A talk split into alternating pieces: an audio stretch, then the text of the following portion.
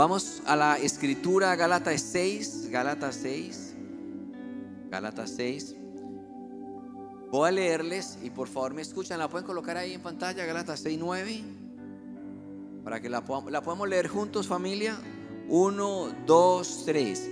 No nos cansemos de hacer el bien, porque a su tiempo cosecharemos si no nos damos por vencido. Lo puedes leer como si tuvieras comido ya, aunque no, pero con fuerza, con fuerza. Uno, dos, tres. No nos cansemos de hacer el bien, porque a su tiempo cosecharemos si no nos damos por vencidos. Muy bien, muchas gracias. Vamos a pedirle al Señor que nos ministre esta palabra y que la podamos entender con nuestro espíritu. En el nombre de Jesús.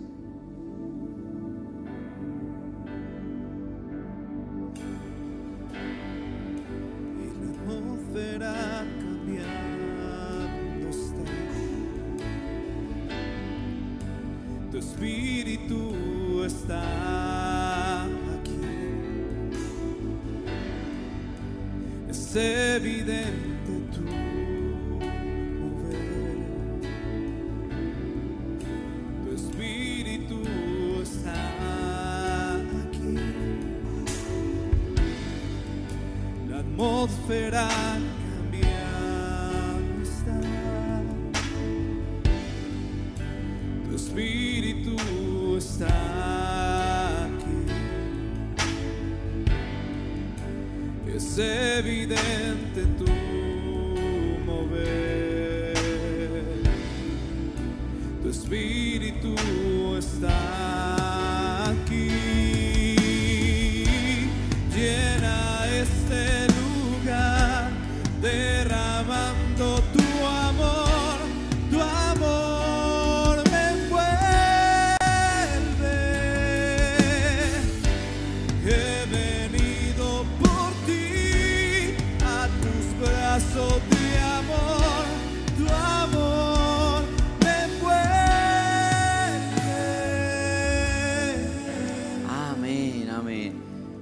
Quiero decirte que si la palabra dice no nos cansemos de hacer el bien, es porque uno puede desanimarse de no ver nada de lo que está orando.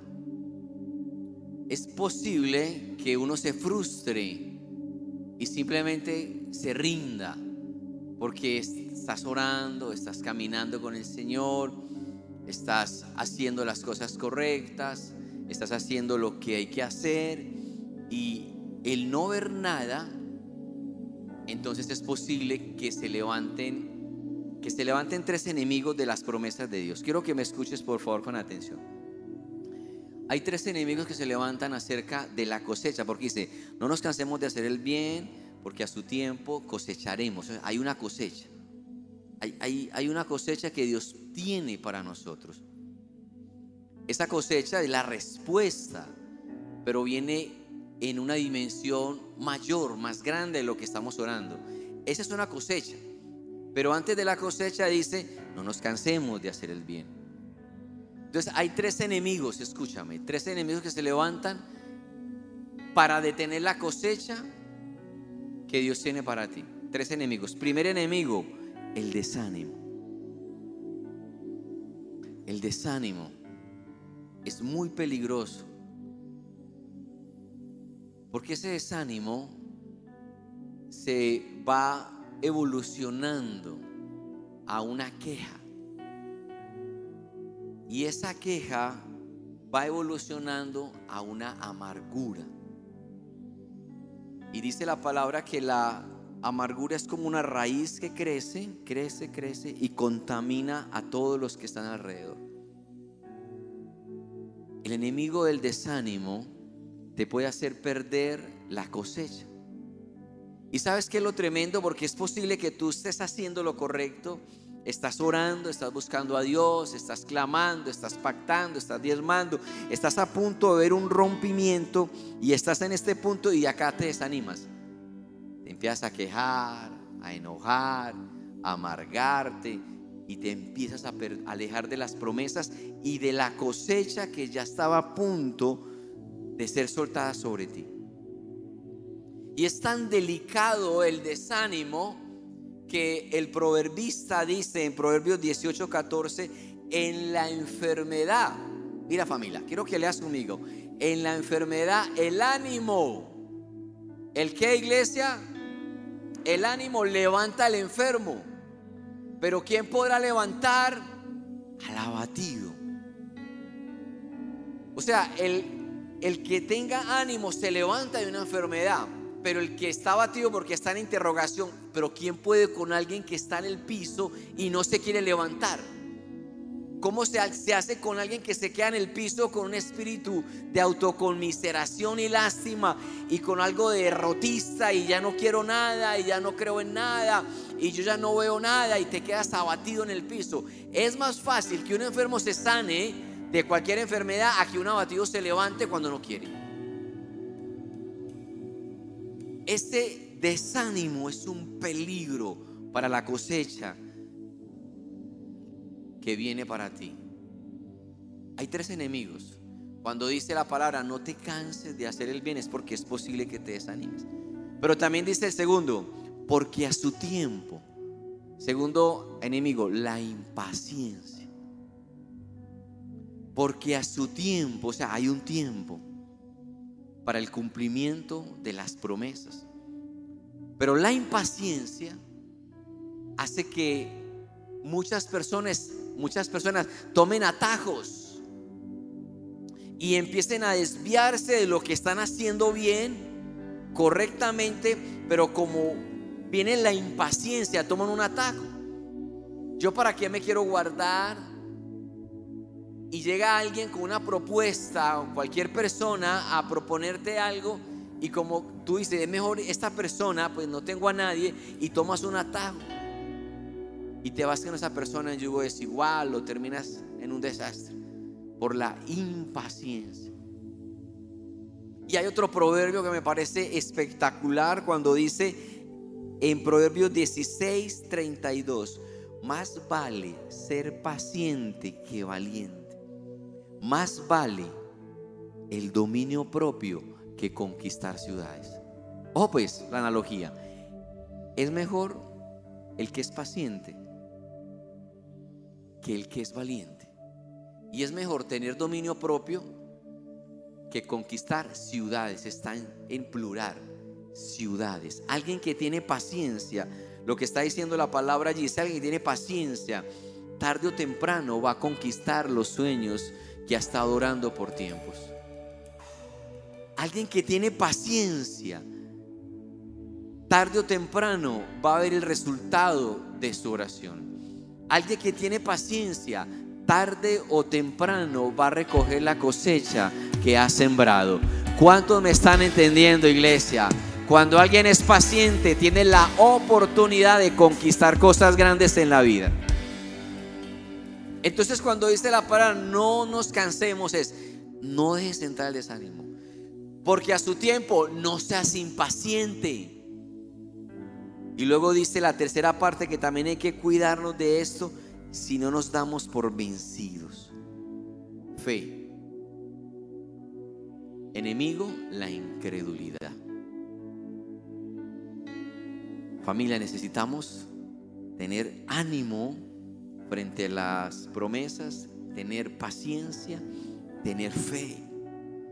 Hay una persona que se llama Howard Schultz, que tal vez no lo conoces, pero este es el dueño, creador y fundador de esta cadena de Starbucks.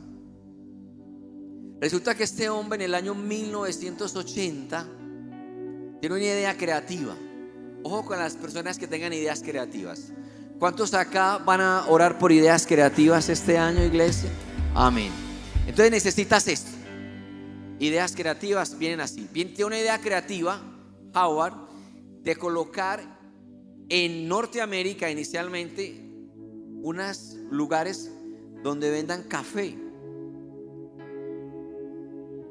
Y se le ofreció a 242 inversionistas. Estaba solicitando 1.6 millones de dólares. Y los inversionistas le decían a él, pero ¿cómo se te ocurre ¿Cómo estás de loco que alguien va a comprar café en papel si lo pueden hacer en casa? Pero él tenía una idea creativa. 242 inversionistas le dijeron, eso no va a funcionar. Pero el siguiente inversionista creyó en la idea y ya tú sabes lo que pasó, ya es historia.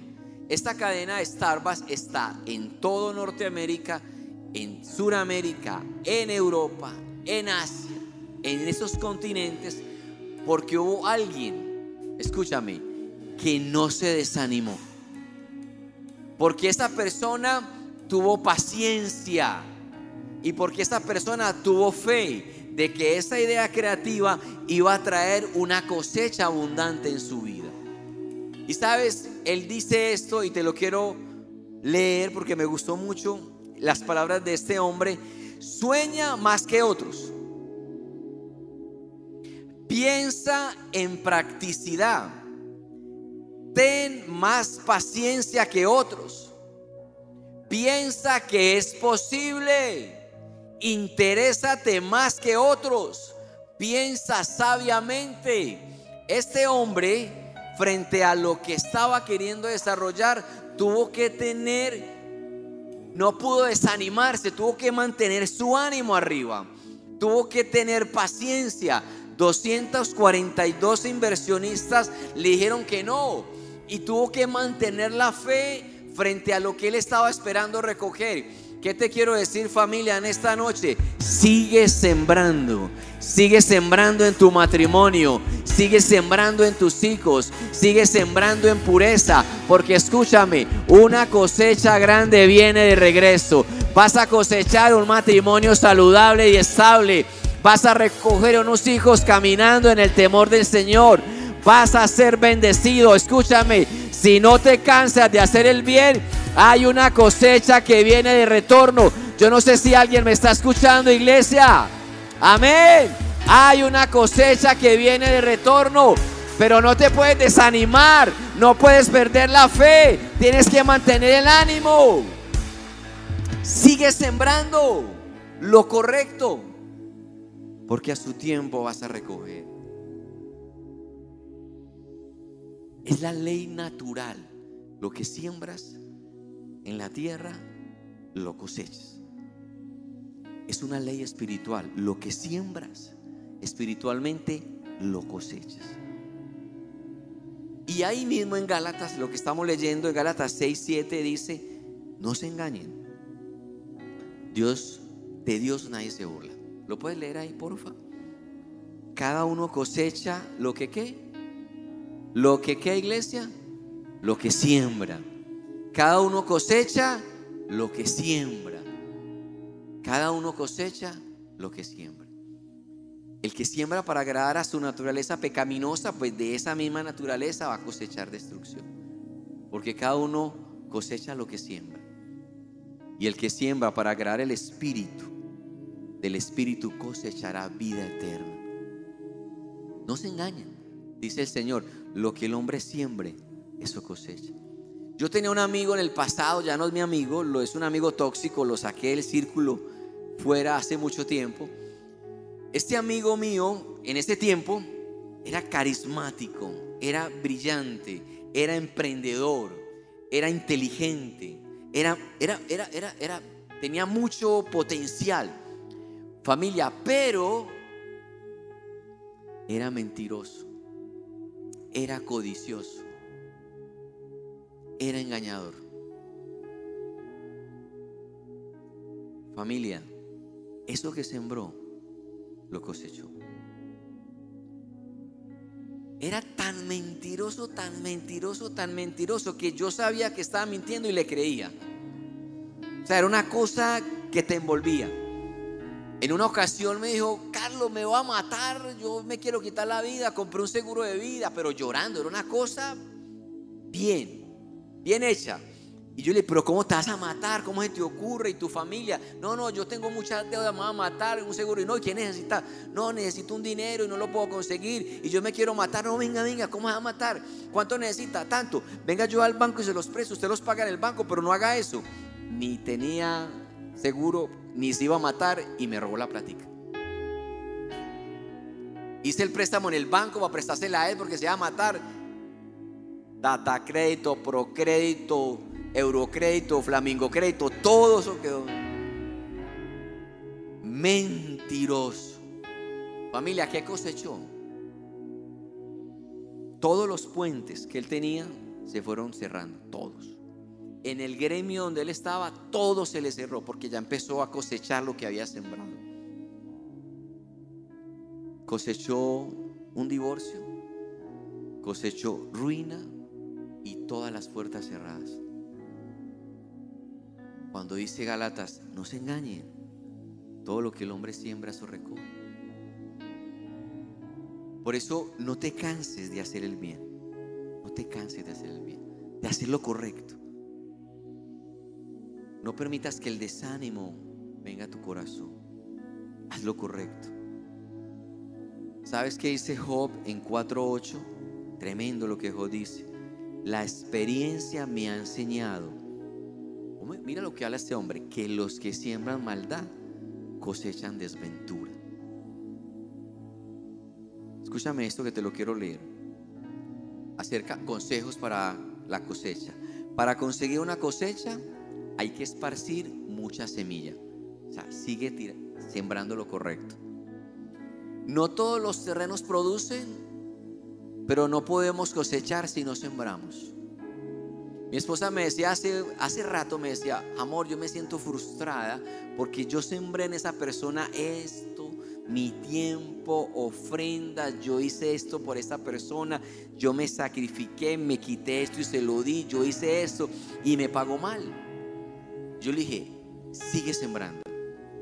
Sigue sembrando porque tal vez ese terreno no era el adecuado, pero hay otro terreno que va a ser donde tú vas a cosechar todo lo que has sembrado. Familia, toda siembra trae una cosecha. Siempre Dios trae una cosecha. Cuando tú haces lo correcto, escúchame, cosas buenas van a empezar a venir a tu vida.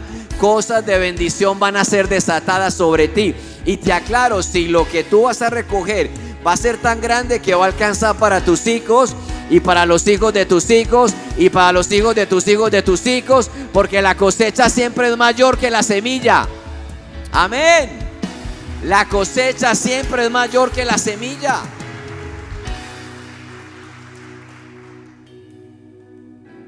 Cosechamos más de lo que sembramos, en lo natural y también en lo espiritual. Yo estaba, yo sembré pureza sexual para una mujer y Dios me dio cuatro mujeres. Dios siempre da más cuando tú siembras diligencia, honestidad, familia, todo lo que sembramos lo cosechamos con toda seguridad. No tomes atajos. No podemos hacer nada con la cosecha del año pasado, pero sí podemos cambiar esta. Si no te gusta la cosecha que tienes hoy, cambia la semilla para que mañana venga una cosecha diferente a tu vida. Amén, iglesia. Debemos creer en la semilla que sembramos. Debemos de creer en la semilla que sembramos. Sabiendo que dará fruto. Y cuando el fruto llega, cuando la cosecha viene, tú vas a decir, valió la pena todo el esfuerzo que hice. Todo ese tiempo. Porque la cosecha va a ser tan gratificante para ti que tú dices, valió el esfuerzo. No te canses de hacer lo correcto, familia. Todas las promesas de Dios vienen como semilla. Por favor, escribe eso. Todas las promesas de Dios vienen como semilla. Nada empieza grande. Nada empieza grande. Todas las promesas de Dios vienen como semillas. Cuando Jesús dice, si tuvieres fe como un granito de mostaza, le podrías decir a esta montaña, muévete. Viene como una semilla. ¿Qué hago con esa semilla que es la promesa de Dios? Tú tienes que regarla. ¿Cómo la riego? Cuando tú sigues creyendo en la promesa. Cuando tú tienes paciencia. Pastor, yo no veo nada. Vengo orando por mi matrimonio, vengo orando por mi finanzas, vengo orando por mi llamado, vengo y no veo nada. Mira, cuando tú no ves nada y estás haciendo lo correcto, indica que la cosecha es tan grande la que viene que primero Dios está asegurando de colocar raíces tan profundas para que tú puedas luego soportar la bendición tan grande que va a ser soltada sobre ti. Amén, iglesia. Entonces, en el caso tuyo es porque se necesitan mayores raíces para soportar la bendición que Dios ya que viene sobre tu vida. Pero Dios cumple. Familia, Dios cumple. Dios cumple. Quiero contarte una historia. En primero te doy la introducción. Sígame con esto. Sígame con esto. Hay un hombre que se llama Abraham y tiene un hijo que se llama Isaac. Isaac es el galán, tipo querido, tipo va a la iglesia, sirve en la iglesia infantil, ayuda en logística. Isaac es un hombre lleno del Espíritu Santo y como una pequeña añadidura es el heredero mayor donde Abraham va a entregarle toda su riqueza y Abraham es uno de los hombres más ricos del oriente. Una cosa es ser rico en Pácora, pero en el oriente es otra cosa. Y este hombre le dice, Isaac es mi hijo donde le voy a entregar toda la mayor herencia. Isaac, imagínense. Y le dice al siervo, al administrador, mi hijo, hágame un favor, se me va donde vive mi familia, Nacor y Labán, allá, y me le consigue mujer a este. Porque yo no quiero que se me case con ninguna de, de- de- esta tierra, sino de la de mi familia, la de mi pueblo. Y el administrador arranca con 10 camellos llenos de regalos. ¿Cuántos camellos, iglesia? ¿Cuántos camellos? 10 camellos llenos de regalos. ¿Para quién esos regalos? Para la que va a ser la esposa de este man.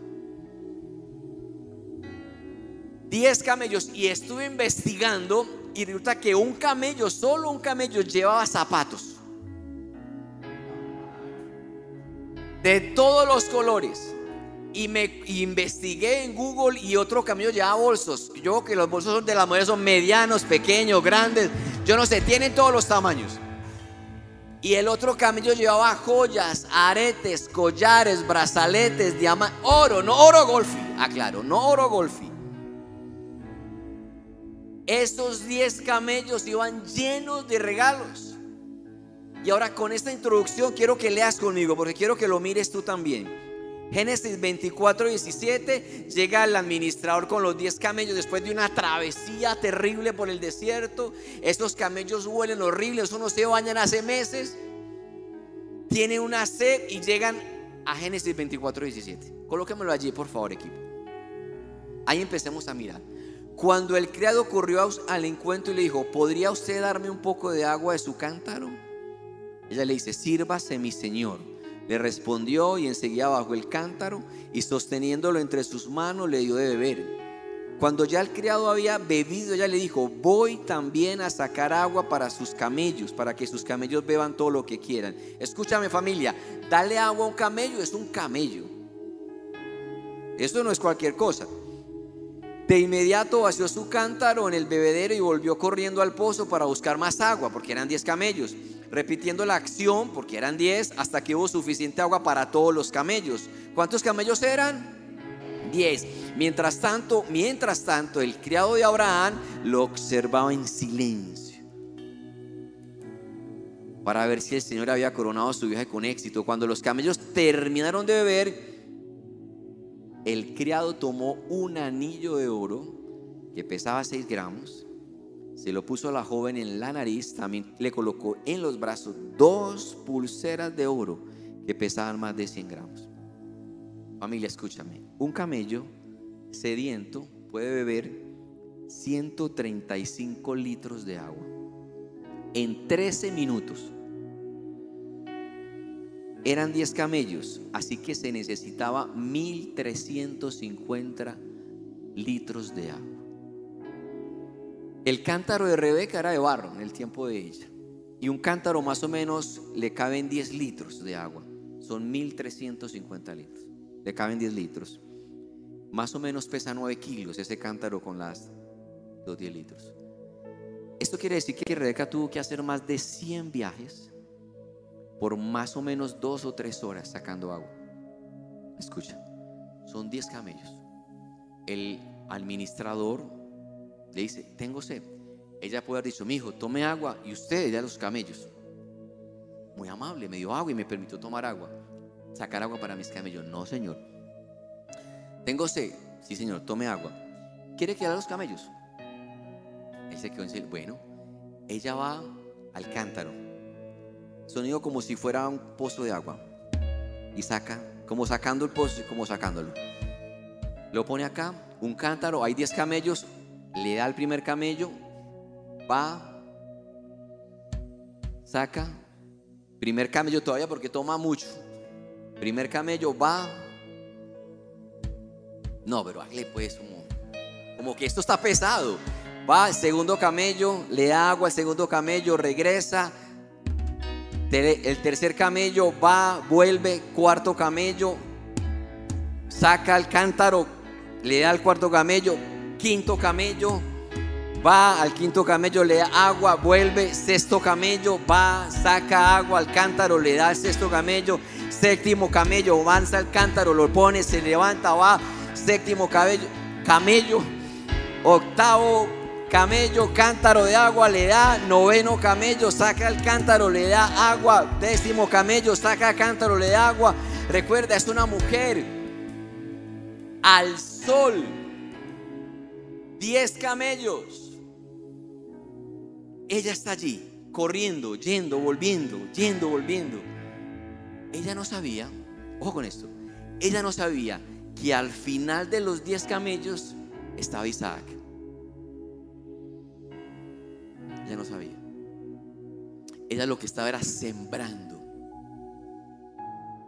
Pero al final de los diez camellos estaba Isaac. Ella no sabía que al estar sembrando esto, una cosecha se estaba preparando para su vida. Y luego Dios le entregó a través de Isaac, cuando se casan, nace Jacob. A través de Jacob nacen doce príncipes. A través de los doce príncipes nace una nación. A través de Israel viene el Mesías. Ella no sabía que estaba sembrando en unos camellos feos que olían mal, que no se habían bañado, estaba preparando una cosecha que iba a impactar su generación y las generaciones venideras. No te canses de hacer el bien, porque vas a recoger una cosecha grande familia. No te canses, ten paciencia, porque una cosecha viene. Sembrando en la iglesia. Pastor, que yo a la iglesia voy y corro una silla y sirvo en los baños. Ojo, que después de esa silla hay un Isaac. Uno no sabe. Pastor, que yo sirvo en comunicaciones. Sigue sirviendo porque al final hay una bendición para ti. Yo sigo sembrando en el matrimonio. Sigue creyendo. Yo sigo sembrando, sigo pactando aún con monedas. Síguelo haciendo porque al final de eso hay una cosecha grande, familia. Quiero que les un aplauso al Señor por eso.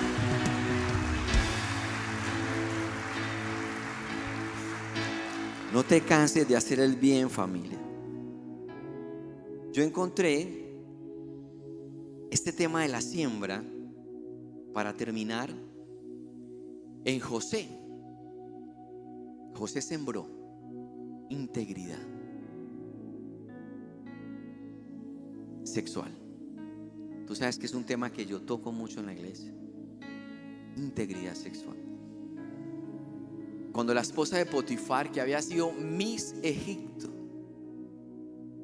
porque no era cualquiera, era Miss Egipto, lo seduce, lo acosa, lo presiona.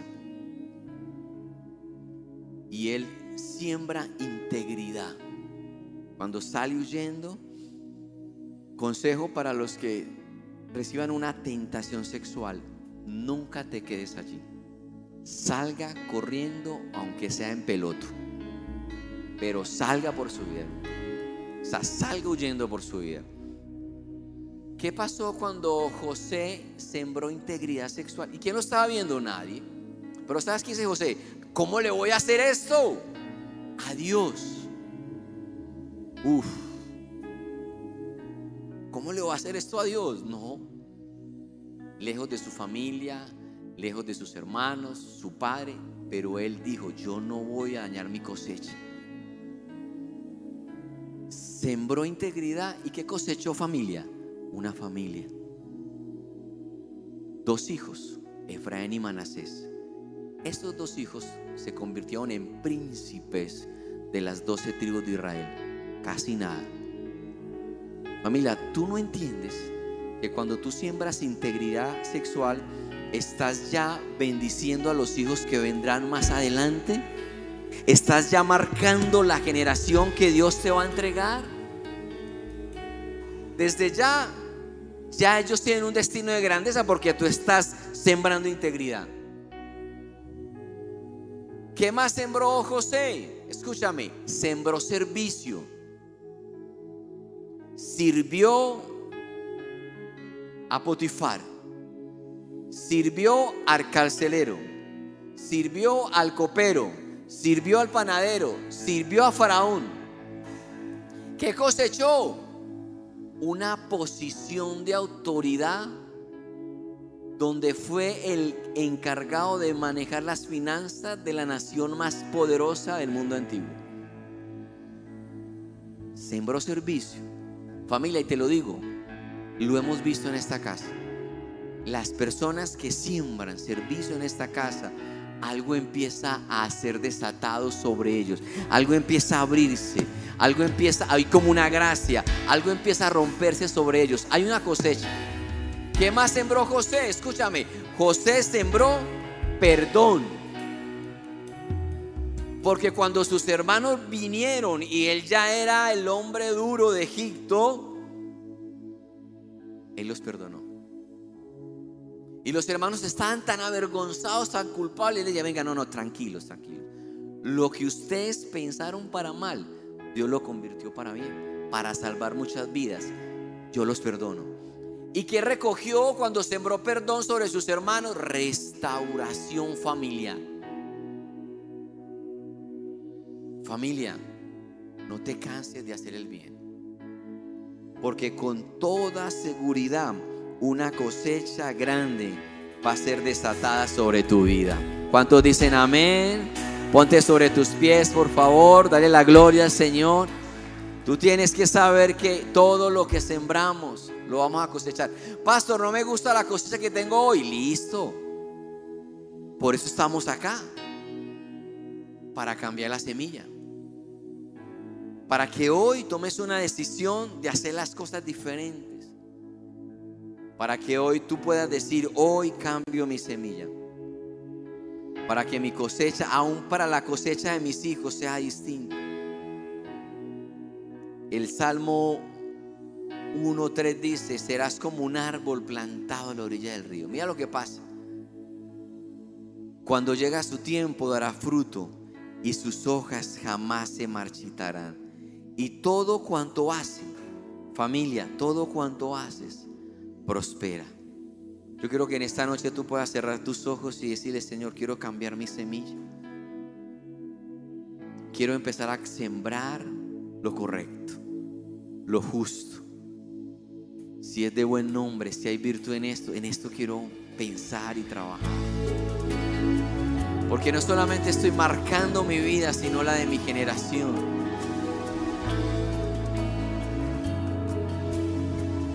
En el nombre de Jesús, mi Rey.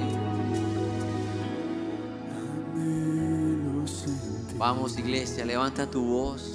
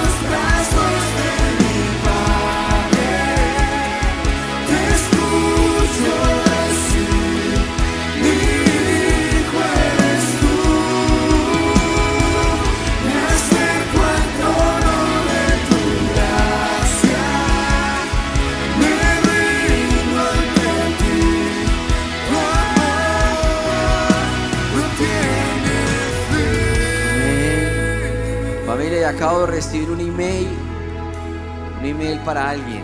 Necesitas empezar a sembrar honra a tus padres. Honra a tus padres, porque ellos son autoridad y sueltan una palabra de bendición y eso vendrá. Honra para que coseches restauración. Siembra perdón en tu familia para recoger esa restauración familiar. Una palabra para alguien con toda seguridad. Quiero bendecirte con esta promesa. Seremos como los que sueñan. Entonces nuestra boca se va a llenar de risa y nuestra lengua se va a llenar de alabanza. Entonces dirán las naciones, ¿qué es lo que está pasando en SOS? Porque grandes cosas está haciendo Dios allí. Amén. Escúchame familia, los que sembraron con lágrimas, prepárate porque vas a recoger con regocijo. Amén. Lo que sembraste en la escasez, en la prueba, una cosecha grande ya fue soltada.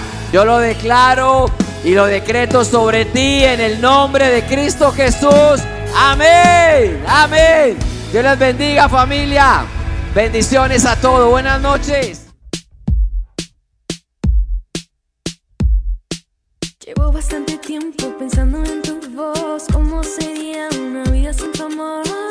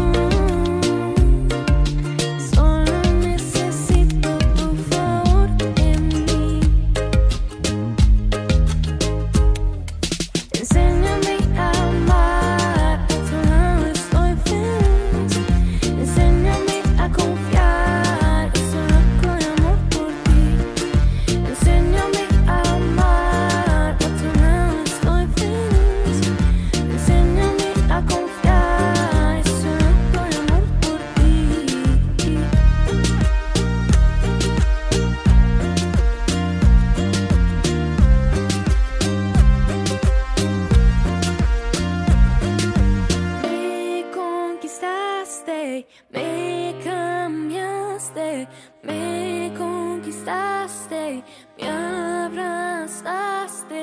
Tú me traes loco, loco, Jesús. Le diste el color